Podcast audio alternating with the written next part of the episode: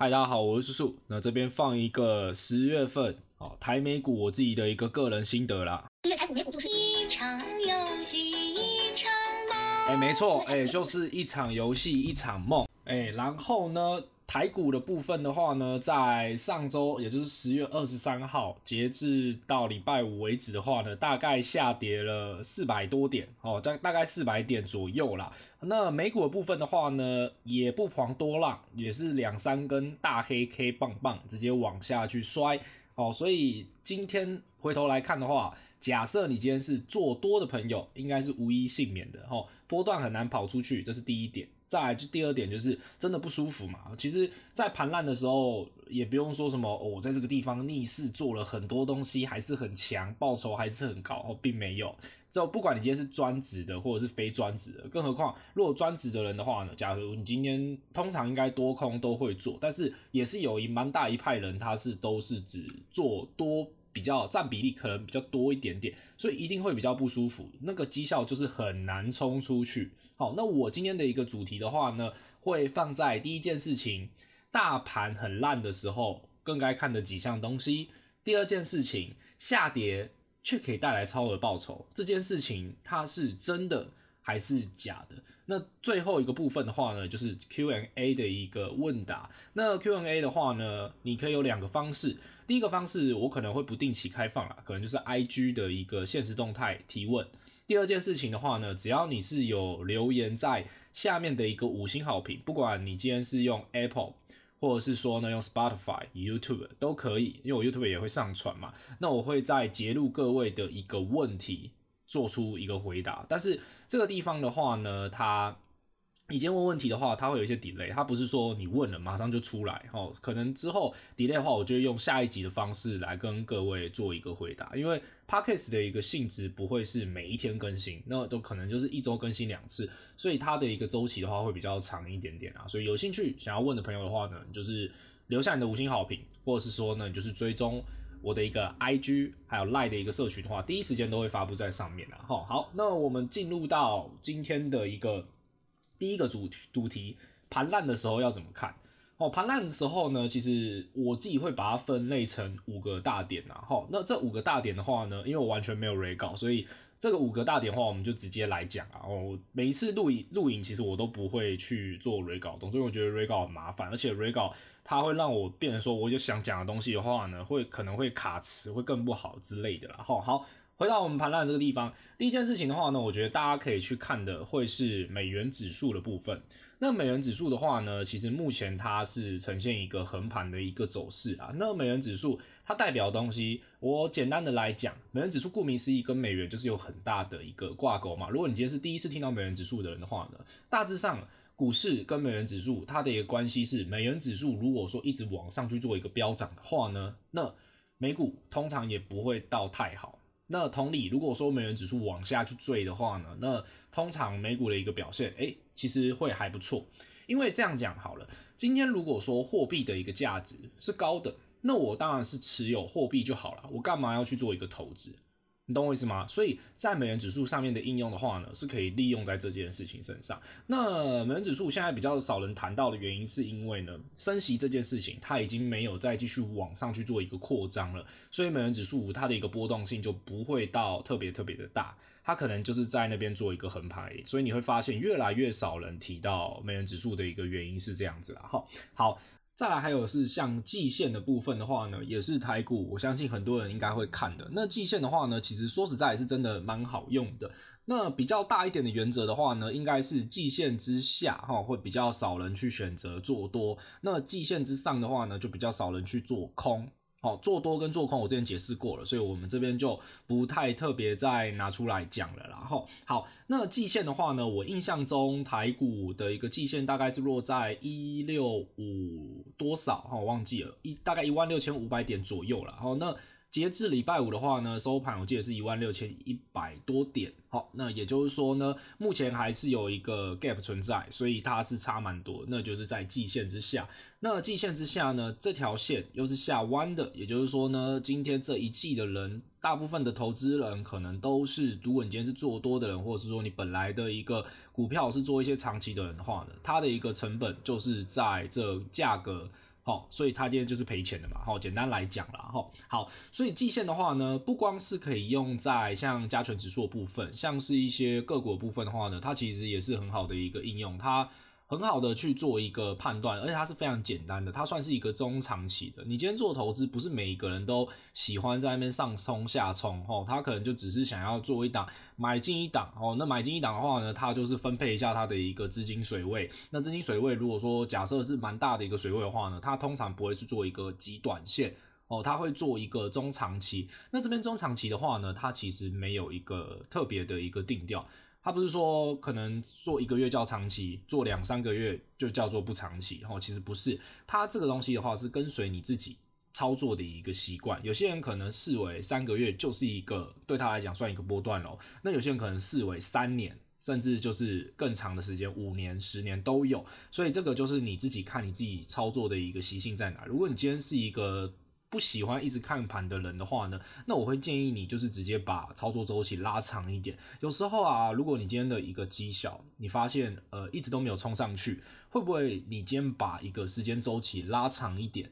会不会就是有解决？这个我觉得可以稍微的审视一下。像我自己之前在很早期在做市场的时候呢，我也是算是小白嘛，大家都是从小白开始，这个不用是一开，没有人一开始就是天才啦。说实在，我跟你一样，大家都是从零开始学起来，只是我们学的路线就像是你今天玩游戏一样，你选择的职业，你选择的一个规划是每个人都是因人而异。那我自己的规划的话呢，我自己的经历大概是从小白的时候会想要玩一些很短线的东西，因为我想要赶快累积我的一个。本金嘛，这也是非常正常一件事情。假如你今天手头上就是没有这么多钱，你可能就只有五万块、十万块的话呢，那做短线开高杠杆，这个都是很多人在做的一个行为啦。吼，好，OK，这个东西的话呢，就是季线的部分，大家可以去看看。好，如果说今天季线站上去的话呢，那才有搞头嘛。那如果说季线都还没有站上去的话呢，你要在里面摸底很难啦。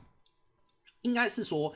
你从技术面来看的话呢，一定可以啊。就是技术面这种东西的话呢，就是让你去有时候想要去抓底的时候呢，有个依据。技术面它不是一百 percent 的一个获利圣杯，所以今天你想要问一个人说，诶，这个东西一百趴获利获利吗？如果说他是可以的话，诶，不用怀疑他是诈骗。哦，你懂我意思吗？不用怀疑，不可能有一个东西是可以一百趴获利。如果有，拜托私讯告诉我。哦，好，再的话呢，现在。你不管怎么操作，你这时候一定会觉得超干，就是你用什么指标，你就是错，而且你买什么都动不太起来。你说 AI 族群有动一下，有啦，在上周开财报之前，像美股开财报之前的话呢，其实是有动一下的。那既然都聊到美股了，那我们就来聊一下。以上周来讲的话呢，开讲的像是 Google 部分，好，往下直接摔了九 percent、十 percent 左右嘛，因为它开出来的一个。业务就是云端服务的一个业务，它就是不太好。广告业务有成长哦，但是它的一个云端业务不好。那市场上面期待什么？就是 AI 应用嘛。讲白一点就是这样子。为什么这一波 S M P 500它的指数可以上来？最主要还是仰赖这些你你我都听过的一些龙头个股，就是像 Google 部分、微软的部分、NVIDIA 的部分。好，它慢慢的往上去推，它才可以把这个指数撑在那边。如果说这几这在至少以上半年来讲的话，没有 AI 的话，我跟你讲。美股跟台股其实都不会很好玩，因为就是没有话题。你这个市场如果没有话题的话，你要它怎么上涨，这是很难的一件事情。你不要说有话题这件事情，就是 formal，就是人多地方不要去。往往在行情开始产生的时候呢，会是最多人的疑问都会在那个地方，就是报酬率最高的地方，就是说每个都说，诶，AI 有可能吗？你确定 AI 真的是会不会像是之前一样？什么 NFT 那种又是一个泡沫，一定会有多多少少人都会有这样子的一个疑问。但是毋庸置疑，其实你可以看到，像是我们在上一集有提到 CCL 的一个台光电，它开出来了一个财报嘛。那台光电的话呢，又属于产业的一个上游，所以产业上游一定会先开奖，然后慢慢的会往下游去推。那已经开奖出来，所以代表 AI 是真的有实际应用的。好，这些都题外话，我们再回到美股上周开奖的。还有像是英特尔的部分的话呢，它的 Q 三的一个营收，它其实也是超出市场上面的一个预期。好，再来的话呢，它再来还有像是优于预期的一个 Q 四的一个展望。在美股这件事情来说的话呢，大家会去听的不会是你在 Q 三的时候发生了什么事情。Q 三的意思就是说第三季，好，那其实，在一整年来讲，就是一二三四嘛，好，总共十二个月，所以你们大概自己去推一下，就会知道说现在大概是第几季。那接下来下接下来的时间就是 Q 四了，所以 Q 四的话呢，它的一个展望，还有它晶圆代工的一个业务的一个进展，它其实都是算还不错的，所以它在盘后的时候也是有上涨的。第二家还有像是微软的部分的话呢，盘后其实也是有上涨，因为它的一个云端业务它是很棒的。那比较难过一点点的事情，就是因为我自己也是有押宝一些微软的，但是呢，嘿，有上涨我知道，但是像是 Google 部分，还有像 Nvidia 那一天，哦，开出来哇，直接往下去坠，哦，我看到的时候我就觉得不妙，因为他们两家都已经往下去坠了，大盘也不好。通常大盘不好的时候，我们会称它为系统性风险。系统风性风险的意思是什么？我们讲简单一点，你今天用你的电脑，假如你电脑系统出问题的话，你要玩什么游戏都会卡卡的。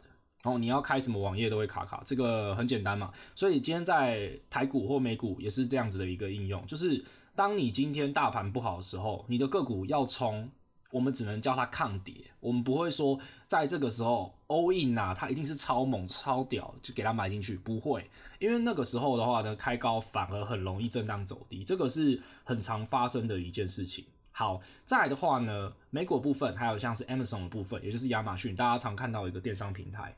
哦，就是你知道吗？那个广告哦，我相信大家应该很常听到，之前又又流行了一阵子了哈。那 Amazon 的部分的话呢，它的 Q 三营收其实也是有优于预期预期的。那我这边我就不特别去细讲它赚了多少钱，因为我相信这个东西可能大多数人有兴趣的，他们自己都查完，所以我们就是直接讲一个总结就好。这个频道就是讲一些总结的东西，我不想要讲得太复杂，因为讲越多，你反而听得越雾煞煞，那那没有意义嘛。好，所以 Amazon 的部分的话呢，虽然说。它的 Q 四，它的展望其实没有到这么这么的好，但是呢，它的一个电商，它主要就是电商嘛，对不对？那还有它的 AWS 的一个前景，它其实都还不错，所以呢，盘后就上涨蛮多，而且最后真的实际上面礼拜五的话也是有继续喷涨上去的。然后那其实 Q 三的话呢，最多人应该问的说，哎，会不会接下来的一个美股的一个经济展望会是很弱？哎，其实不会。其实 Q 三的话呢，目前开出来的一个成绩的话呢，它的经济成长是优于预期的。这个跟当初过年的时候我整理一篇，其实。算是还蛮像的，算是有把这些产业面的东西有讲对，然后那还蛮高兴。OK，好，美股美股部分我会讲太多。但是我觉得这个也是大家可以了解的东西啊。好，我们再回来，刚刚讲到第二点嘛，对不对？第三点的话呢，就是美元的一个公债殖利率。也就是说呢，目前其实很多以呃在做交易的人的话呢，慢慢的会转往一些美债的部分去做投资。因为美债的部分的话呢，目前殖利率大概是四点八 percent 左右。如果我讲错，呃，就大家再稍微 Google 一下，我都是讲一个大概的数字。好，那我记得在二零二零年的一个十月的时候呢。也是大概这个时间，大概只有零点八 percent 左右，所以它整整上涨了四 percent 左右。这个四 percent 左右就是你真的可以拿到的一个利率，呃，就是四 percent 嘛，四 percent 也就是说一百万你就是可以拿到四万块嘛，对不对？所以差了那么多，原本你只能拿到个嗯零点八的话呢，就是八千块，对对，就是再来的话现在就是四万块，所以差的非常非常多了。这也是为什么开始有一些人去打一些美债部分，那还有像是美国的一个大型机构。还有知名的一个投资人的话呢，也把放空美债的部位把它拉掉。那放空美债部分就是说看不好美债嘛，但是他把它拉掉之后呢，就是说他觉得之后也有可能会继续上涨，所以他就先获利调节掉。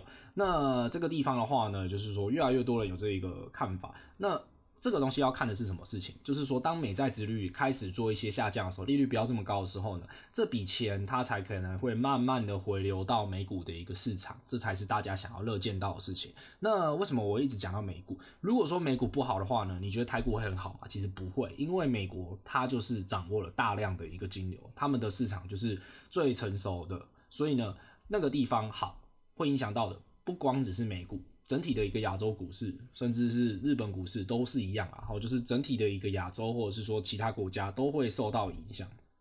好，再的话呢，目前的一个盘烂，还有一件事情最重要就是战争嘛。战争如果说后续还有一些更热度更高的一个冲突爆发起来的话，那可能大家就自己要小小心一点，因为这个震荡一产生的话呢，不是说什么技术分析，或者是说呢你。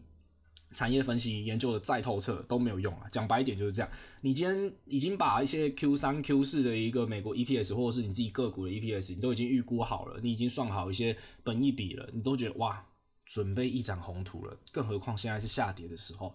通常这种时候战争一爆发的时候呢，真的是不管你三七二十一，都是直接往下去坠的啦。齁，所以这个一定要自己去注意一下。好，再的话呢，盘烂的部分还有像是第四点的部分。第四点的话呢，这个地方我觉得比较蛮，这个蛮简单的。我我尽量都会把一些很直观的东西交给各位。我们之后等大家慢慢的熟悉之后，我再往前去推进各位然后，好，那就是连续三天你有没有继续破底？诶、这个其实蛮重要啊。如果说今天连续三天你都是继续破底的，那你要跟人家玩什么？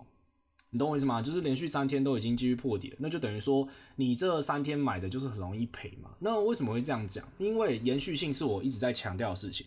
当它有延续性的时候，它就很难去。做一个应该这样讲好了，它如果说可以往上延续性个两三天的话，代表它是有行情的。那也许第四天会做一些小幅度的一个回撤，但是大家的一个预期心理会觉得说，哎、欸、哎，前面三天它都还蛮厉害的、也许我可以试试看。这个会是市场上面的一个多数人。市场其实很简单，有点像是你投票，你投票可能十位，我们讲总共十位好了，大概有八个人说，哎、我喜欢这件事情，我觉得可以买。那那两个人说我不行，我觉得不行。但是呢，这八个人可能就可以掌控这个市场往上去走。好，这个就是很简单的一件事情，就是多数人怎么想，因为他终究回归到本质，他就是买跟卖嘛。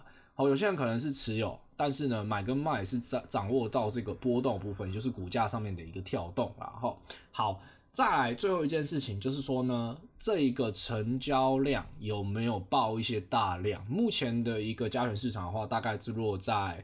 两千三百亿到两千四百亿，这个你也不用问我，因为你只要打开开盘软体，预设都已经设好了，你直接往下去看就好了。两千几百、两千几百亿、三千亿，你都知道了，这个不用额外去设定。我现在讲的这五个点，都是你不太需要去设定东西的五个点，这个对你来讲会是一个最方便、最简单的。如果你今天真的很担心说，下跌的一个情况到底什么时候会结束的？你真的可以去参考这几个点看看，这个是我自己实际在目前还是会应用的几个点。当然你说，那叔叔我也还我想要看一些筹码的东西、技术面的东西，可不可以？我想要看一些总结的东西，可不可以？当然是可以。你看的越多，不一定越好。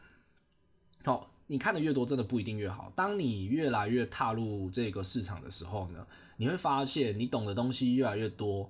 你反而不会把所有东西都掺杂进来，或者是当你把四五个指标一次丢进来的时候呢，你往往都还是只会看的第一个跟第二个指标，就是这样。它最后就是会回归到一些很简单的事情。那这些简单的事情，你不要看不起它。为什么我会这样讲？有些简单的东西的时候，你一开始用。你一定会遇到一些 bug，就是你一定会说，哎、欸、啊，不是说碰到就会反弹吗？但你后来就是参考越来越多东西，你知道说，哎、这个地方我还可以看什么？我还可以看说他今天到底买超的跟卖超的是谁，还有融资的一些使用率啊，或者是说呢，买卖加速这些其实都是可以参考进去的。当然，我现在讲你不一定要懂，就是之后有很多东西你是可以一直掺杂进去。当这四五个条件是就会成立成你那一个条件。你懂我意思吗？那个条件是你专属、你个人知道的东西。你也许讲给别人，人家都听不懂。但是呢，你自己知道，当它能够获利的模式，只要能够超过五成，你就放心的用吧。好，但是要就要确定一件事情，就是说，真的在做交易的时候，它不能让你大赔哦。它如果能，它它如果说某一次交易让你大赔的东西的话呢，千万不要用。我们宁愿说，可能十次交易里面有六次是小赔的，四次。是中是赚比较多的，跟赚很多的这样子的一个交易模型，我觉得是最好的。那如果说今天的一个交易模型，你想要每一次都赚到最多，赔的最少，impossible，它没有说绝对的。今天你就算用选择权去做一些操作，我们讲的操作，我简单来举一个例子就好。今天你买了一个个股，台积电好了，你今天买台积电，你想要看它喷到八百块好了，但是。它如果说大盘或者说整体的一个市况就是不好，它往下摔摔到了三百块，我们这边都只是举例而已哦。那你就可以用一个东西叫做，你去 cover cover 你的一个 call，你就是直接用一个 put，就是放空一个选择权，好，去把这一个下跌的一个部位吃回来。那为什么可以吃回来？你有没有买过保险？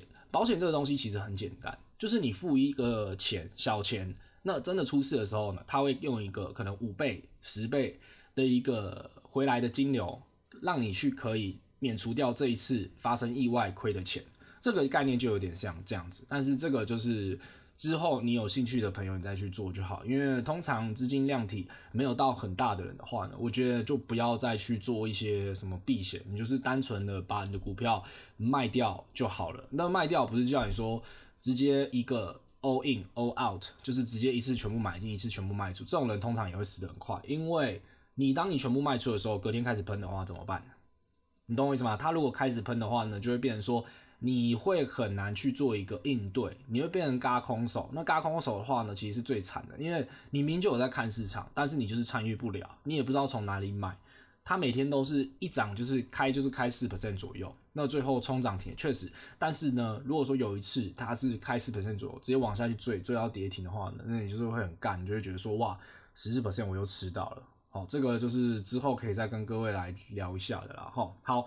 好，就大概是这五个点是盘烂的时候你可以看的，它也有一点像偏向一些心态的部分啊。那这五个点，我觉得不管你今天是在哪一个时期，都可以听，都可以看，甚至你今天是之后回来看盘况特别好的时候也可以看，因为这些东西的话呢，就是一条界限而已，它就是一个标准，多跟空而已啦。好，好，再的话呢，美债的部分我刚刚还应该有提到了，那我们就最后来讲一下。如果说下跌的话呢，它是不是可以带来一些超额报酬？那这个地方我想要请各位，如果你今天在开车的朋友就算了啦，或者是你今天在骑车的朋友就不要不要去上班，也不要偷看了。然后就是，如果你今天是能够把手机拿出来，打开你的看盘软体，或者是说呢上网查一下股票的人的话呢，你可以现在先查一下，也就是大概在我们就讲一年前好了，大概二零二零年的二零二二年的十月份的部分的话呢，像是。创意的部分，它杀到了，我记得四百多块嘛，那一路往上喷，喷到现在多少钱？大家可以去稍微对应一下，这个就是一个超额报酬。那这个超额报酬的话，往往都只会发生在人人喊打的时候，就是市场很绝望哦，怎么办？这个地方台股还有救吗？今天台股是不是就这样没了？就像是一场游戏一场梦一样，会不会就一一路烂到底？我跟你讲，有一种东西叫做否极泰来。当你今天很惨的时候，他有时候会是帮你开另外一扇窗。这个东西不是在乱讲的，它这个东西其实是蛮蛮有趣的。就是当你今天真的操作都很烂很烂的时候呢，你就是全部放掉，让自己好好休息一阵子之后呢，哪一天你可能上一个步，或者是说呢，你可能听到某一段人讲的话，或者是说你看个影片，甚至跟股票都没关系哦。就是你听到谁的话，你就是诶、欸，这个东西是不是可以投资？然后你去投资这个。欸、也许你就赚到钱了。哎、欸，这种东西其实真的，就甚至你你连什么技术分析都不用看，你就是哦想到哎、AI 是不是可以赚钱的？这个这种时候有时候会不会是一个机会就很重要了。然后好，所以可以回想一下，像是这样子的一个下跌，它才可以带来说从四百块一路喷到两千块的这个五倍的一个行情。再来的话，另外一个例子，一五一九的一个华晨。它也是差不多的一个状况嘛，对不对？华晨的话呢，你可以看到在十月份的时候跟现在比，我我这边就不讲它翻几倍，它它是一档非常夸张的一个个股。我对华晨印象很深刻的是，它好像连续下跌了三天之后一路狂上喷。那个时候我在抄抄，我那时候在看看盘的时候，我就是有有想说，哎，连续三天之后呢，它从第一根涨停一路喷到底。不夸张，真的一路喷到底，大家可以自己去把看盘软体拉回来看一下。我应该没有讲错，就是他先杀你三天，可能杀个跌停什么的，只再往上一路喷。这种这种情况就很容易发生在恐慌急剧的时候，市场当有一个人点火的时候，或者是说有多个人一起把资金推进去的时候，会发生这种事情。好，再的话呢，第三个材料也是一个很好的一个例子。那我这边其实就是把我我自己突然想到的。例子，可直接跟各位讲，我自己现在也没有在那边看看盘软体啊，就是我现在的一个画面有点像是什么，我就是对着一个麦克风讲话，然后看着我的电脑上面的一个录音的那个界面，就这样子。也就是说，我我好像是在隔着荧幕跟各位聊聊天。那我我我有时候甚至讲的时候，我会闭上我的眼睛，想着我跟各位在聊天一样，其实蛮好笑的。就是如果你今天是加一台 camera 在我前面的话，应该会蛮好笑。就是你会想说，这个人在干嘛？他他就他就是在对空气讲话而已。那我脑袋想到什么，我就会马上讲什么。那我也没有计时，我也不知道现在大概讲了多少分钟。我可能体感目前大概讲了十分钟左右吧，因为我有时候甚至是闭上眼睛讲的。好，题外话，然后好，那材料的部分的话呢，它还是诶、欸、上涨的非常的夸张。那材料它到底在涨什么东西？它主要就是在做醋酸纤维的，也就是化学的一个化学纤维的一个族群。那之前其实讲过非常多次的一个材料。那材料的话呢，从三百多块一路喷到现在，已经我已经懒得去算它多少钱，一千多块吧。那它主要的一个原因就是因为乌俄战争啊，就是战争导致说原物料整个上涨。那它本来它其实有点有趣的事情，它就是刚好吃到那个我只能跟你买的那个行情，所以呢，它的股价就会喷得非常非常多。好，那为什么我会举一个 AI？好，跟另外一个像是华城。还有材料这三个分开的一个例子来跟各位来聊一下呢，因为我不想要举的像是技嘉、广达、纬创，为什么？因为他们都是 AI 族群，所以一定会有人说那就是 AI 族群刚好吃到势头嘛。但是其实不是，你会发现像是华城、材料跟创意这三个完全不一样的一个族群，他们都是在下跌之后才来的这个超额的一个报酬，你懂我意思吗？所以这个东西的话是非常有趣的。当今天市场上面极度绝望的时候，我自己一定会注意到，就是什么时候出现大量，那什么时候没有继续破底，那什么时候季线有站上去了。当我看到时机对了，我一直在等的东西叫做时机。这两天我其实已经没有什么太大的一个操作，为什么？我甚至在那边做一些好笑的影片，我觉得自己我自己觉得是还蛮有趣的，就是已经无聊到这样子的一个程度了。但是我还是在继续等机会，我还是会继续看盘，因为我就是在等当这个东西。出现机会的时候，假如十一月开始往上反弹，假设十二月开始往上反弹，那我能够吃到的就是我现在每天认真的在看股票，我就是每天呃也不是多唠多认真啊，可能就是我有在贴近这一个市场，而不是我一想到现在要下跌我就完全不看它，哦不是，我现在反而就是停看听，就是有点像是旁观者清的概念。因为你在里面，你真的是当局者迷啊，就是你会觉得说，哎、怎么还不谈？好烦哦、真的是一直不谈啊，买什么就赔什么，一定会有这种心态啦。这个很正很正常啊。今天你只要在里面的，就像你今天去问一个赌场里面已经赌到上头的人，你问他说，你为什么你为什么还要继续赌啊？你赌了，你已经输掉了多少钱？假设你只有一百万，你已经输掉了六七十万，你为什么还要赌？因为我可以用剩下的四十万，只要我再赚一场，我就赚八十万回来了。一定有人这样想，一定有人这样想。但是为什么他们会输？因为他们不觉得这个时候会输。好，这个是其实是很重要。为什么？其实赌博跟投资，很多人会把它拉在一起的原因，就是因为这样子。就是你今天在里面，你不觉得你会输钱，你不觉得你今天的技术分析有烂到会赔钱，但是往往这个现实就是会给你个 surprise motherfucker，它就是会让你。赔钱，而且是你在最有自信的时候，你投入你最大的一个资金的时候呢，好死不死就给你来一个未爆弹。这个未爆弹，你有时候甚至连想都想不到，就是公司直接跟你讲说出了什么状况，明明就很好啊，明明就不明明就好像上上一个财报或者是上一个法说才说接到了什么大单，但就是会发生这样子的一个事情。所以我觉得投资这种事情的话呢，就是能够先在旁边看的人。你会比较清楚一点。当今天真的盘况不好的时候呢，试着绑手一下下，哦，不会说机会完全轮不到你，有可能下一个人就是你，但是一定要沉住气，慢慢来，真的会比较快一点点。好，不要在这个时候急于开太大的一个杠杆，你可能会在里面受很大的一个伤。因为我真的看过太多太多的一个例子了，或者是说，当你觉得今天谁讲的很准，你也不要全部 all in 进去。因为是人都会错，今天就算他是一个已经对一百次的人，他他只要错一次，你可能钱就会赔掉。好，你懂我意思吗？好，最后一个环节，我们来回答一下大家所提问的一个问题。哈，那我就列举了几个问题来给各位做一个应答啦。那我一样就看到什么我就回答什么。哈，好，来第一个问题的话呢是，叔叔好。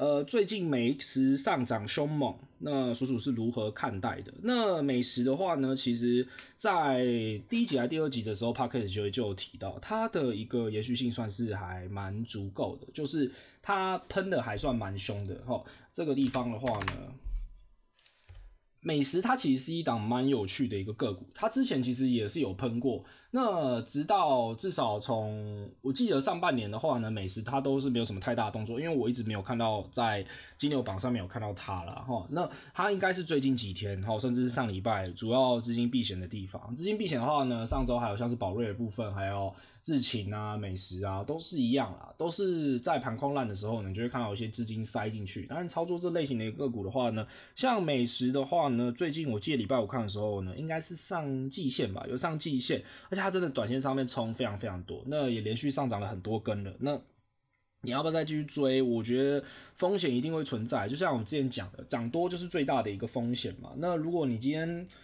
觉得说它还可以继续追的话呢，你自己一定要去盯一下大盘，如果好转起来的话呢，它会不会成为资金避？原本是避险，到后来又成为出逃的一个地方，这个就是很重要的一件事？情。因为说实在，它短线上面上涨了蛮多，而且就它之前的一个股性来说的话呢，它就是冲一段之后呢，震荡可能会震荡的蛮凶的。这个就请各位自己去小心一下，因为我这边不可能告诉你可以买还是可以卖，但是风险的部分你一定要自己去知道。因为像生技类股的话呢，很难玩的原因就是因为大多数人你不知道它到底产业面要怎么看。好甚至连我自己也不会特别去把生技类股抓出来当我自己的一个标的，因为生技类股我可能比较像是做一些极短波段，可能做一个礼拜、两个礼拜这种的，我不会把它拉成是一个一年、两年的这种绩效的一个地方。一定有人比我懂，但是我自己的一个擅长领域就不在这边，所以。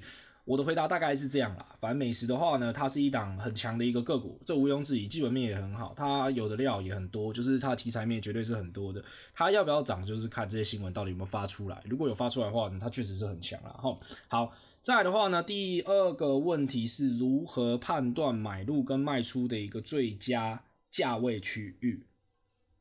好，这一题没有人可以告诉你正确答案，你懂我意思吗？买入跟卖出没有绝对最佳的啦，它只有说你今天可能你要设定一个绝对值跟一个相对值。什么叫绝对值跟相对值？绝对值的意思就是说呢，如果说今天上涨了二十 percent，你就是要停利，这个叫绝对值。或者是说呢，如果说它今天绝对值的意思就是还有像站上五日线，或者是说呢，它今天回撤就是下跌到五日线之后呢。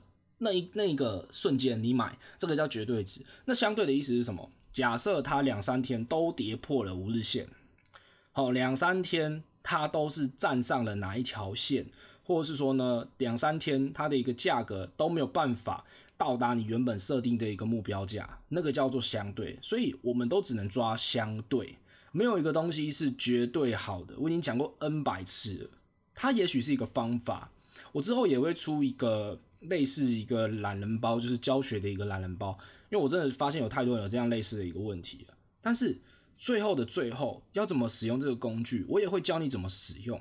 但是胜率真的不会有人可以保证是一百 percent，或者是说八十 percent、六十 percent，这个东西都是你自己个人习惯。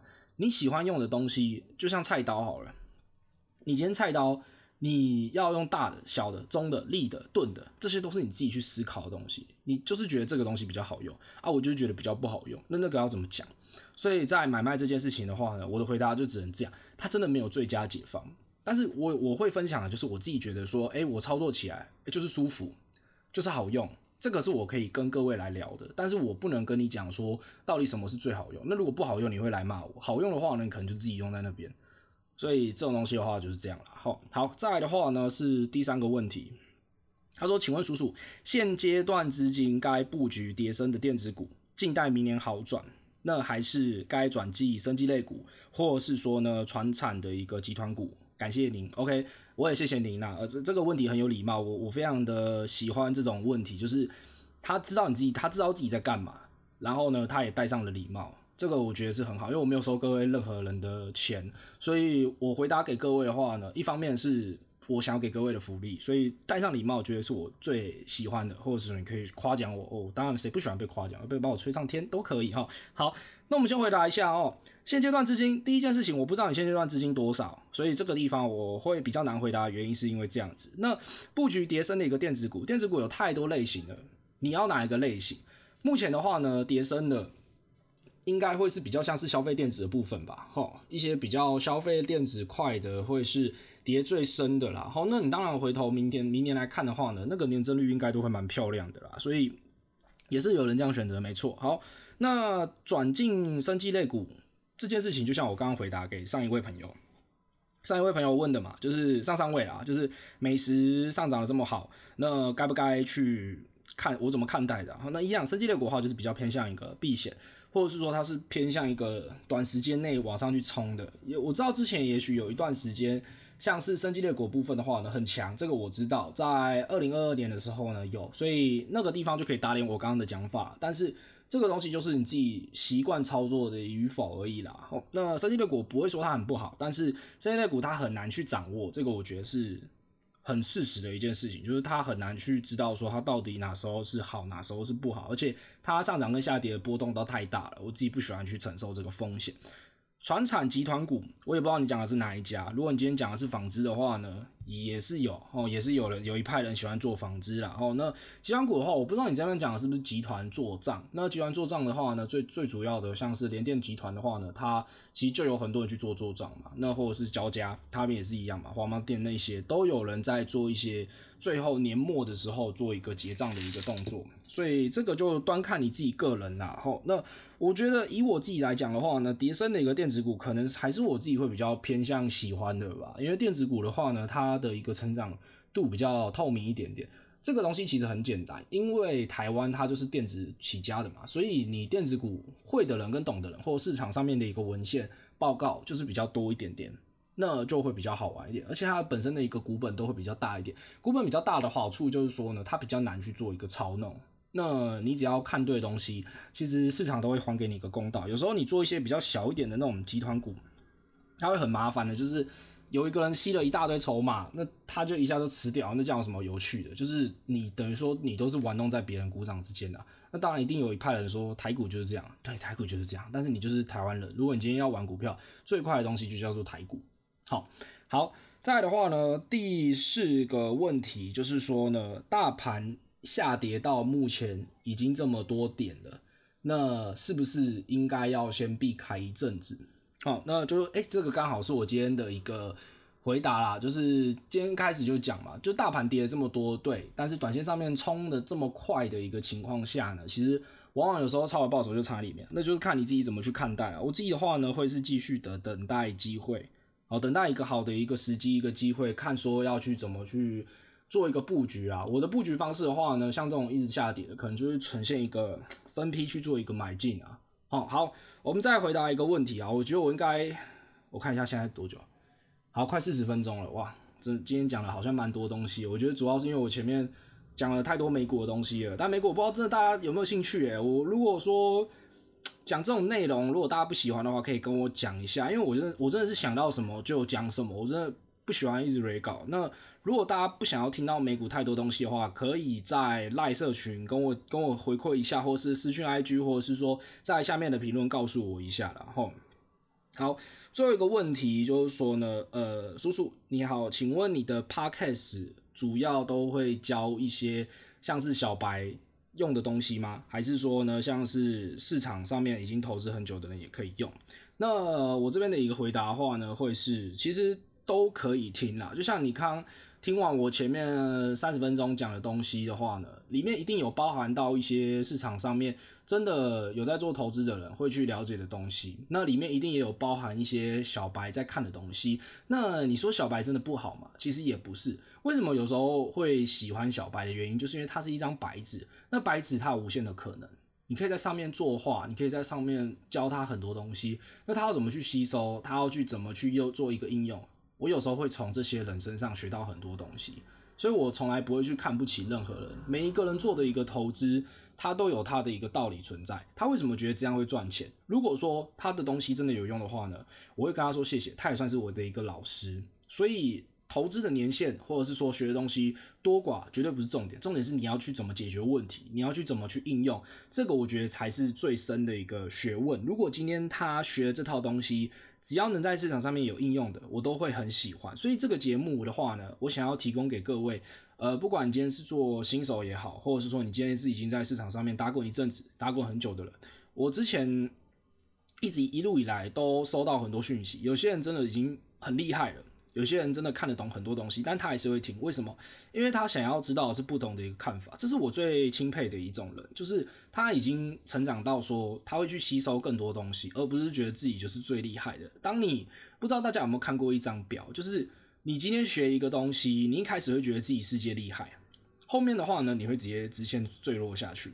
后面呢，你才会知道说，原来这个世界这么大。慢慢的开始会尊敬别人，最后最后一阶段的人的话呢，他知道自己也许有一点能力，但是呢，他不会去瞧不起任何人，他会学习的更多。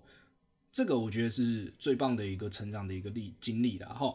好，那今天的话呢，我就大概讲解到这边，讲了一段时间了。那如果说大家喜欢今天的节目的话呢，可以去追踪我的一个 IG，搜寻一下韭菜毕业班叔叔，或者是说呢，加入赖的一个社群，同样节目也都会更新在 YouTube。或者是说股市同学会 IG 都会更新，同步更新，内容也都会完全的不一样。后面的话呢，也会有越来越多的一个活动，越来越多的一个教学。我希望大家，如果说真的想要我继续做下去的话呢，每一份的鼓励，每一份的一个赞成，每一份的一个认同，对我来讲都是很重要的。我也是由衷的感谢，现在听到目前为止四十分钟你有听完的人的话呢，你应该可以成长，你也会越来越好。呃，我也会，所以大家先这样啦。吴叔叔，我们就下次见喽，拜拜。